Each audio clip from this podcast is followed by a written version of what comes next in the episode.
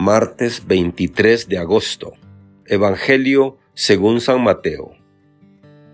En aquel tiempo, Jesús dijo a la multitud, El reino de los cielos se parece a un tesoro escondido en un campo. El que lo encuentra lo vuelve a esconder y lleno de alegría va y vende cuanto tiene y compra aquel campo. El reino de los cielos se parece también a un comerciante en perlas finas que, al encontrar una perla muy valiosa, va y vende cuanto tiene y la compra. Palabra del Señor. Gloria a ti, Señor Jesús.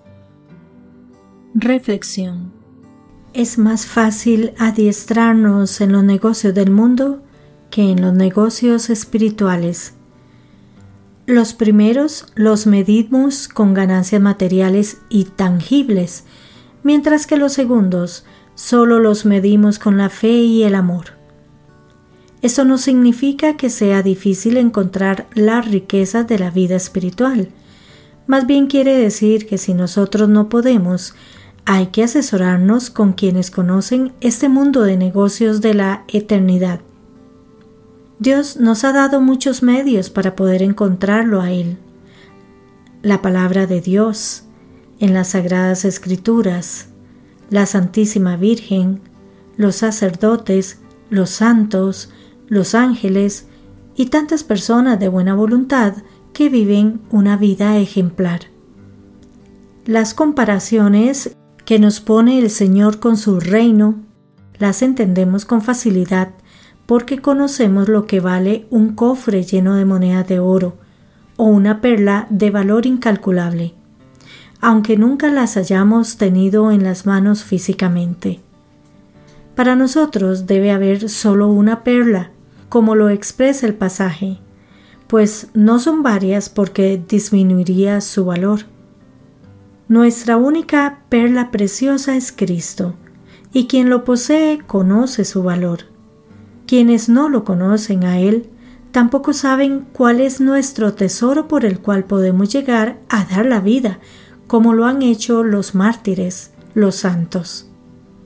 También hay quienes encuentran el campo donde está el tesoro, venden todo y luego lo compran. Ellos son los que eligen la vida religiosa, consagrada o sacerdotal. Ellos dejan todo con tal de poseer las praderas donde está el tesoro. Estas praderas son donde llegan a reposar y a descansar porque Cristo, el buen pastor y único tesoro, nos hace valorar las cosas en su justo precio. Cuando Jesús se convierte en nuestro único tesoro, también Él nos esmalta con las bellas joyas de la fe, de la esperanza, de la gracia, de las virtudes y del amor. En un bello himno se lee que un apóstol no es apóstol, sino es también un mensajero. Este tesoro que descubrimos lo será más en la medida en la que lo hagamos descubrir a los demás.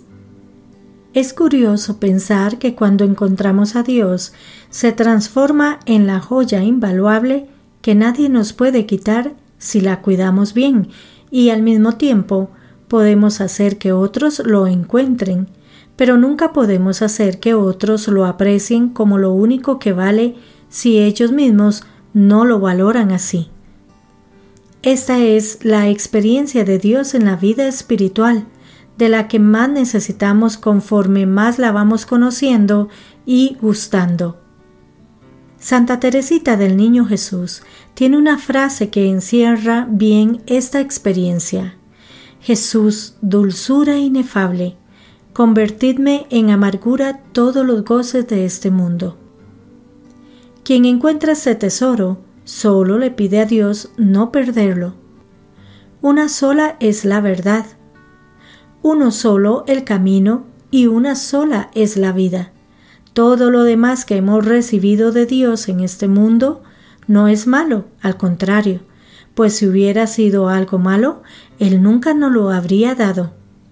Pero las personas, las cosas, lo material, está subordinado al único valor que está expresado en el primer mandamiento de la ley de Dios, amar a Dios sobre todas las cosas. En esta relación, lo demás será un don y una oportunidad para alabar y agradecer a Dios. Que Dios les bendiga y les proteja.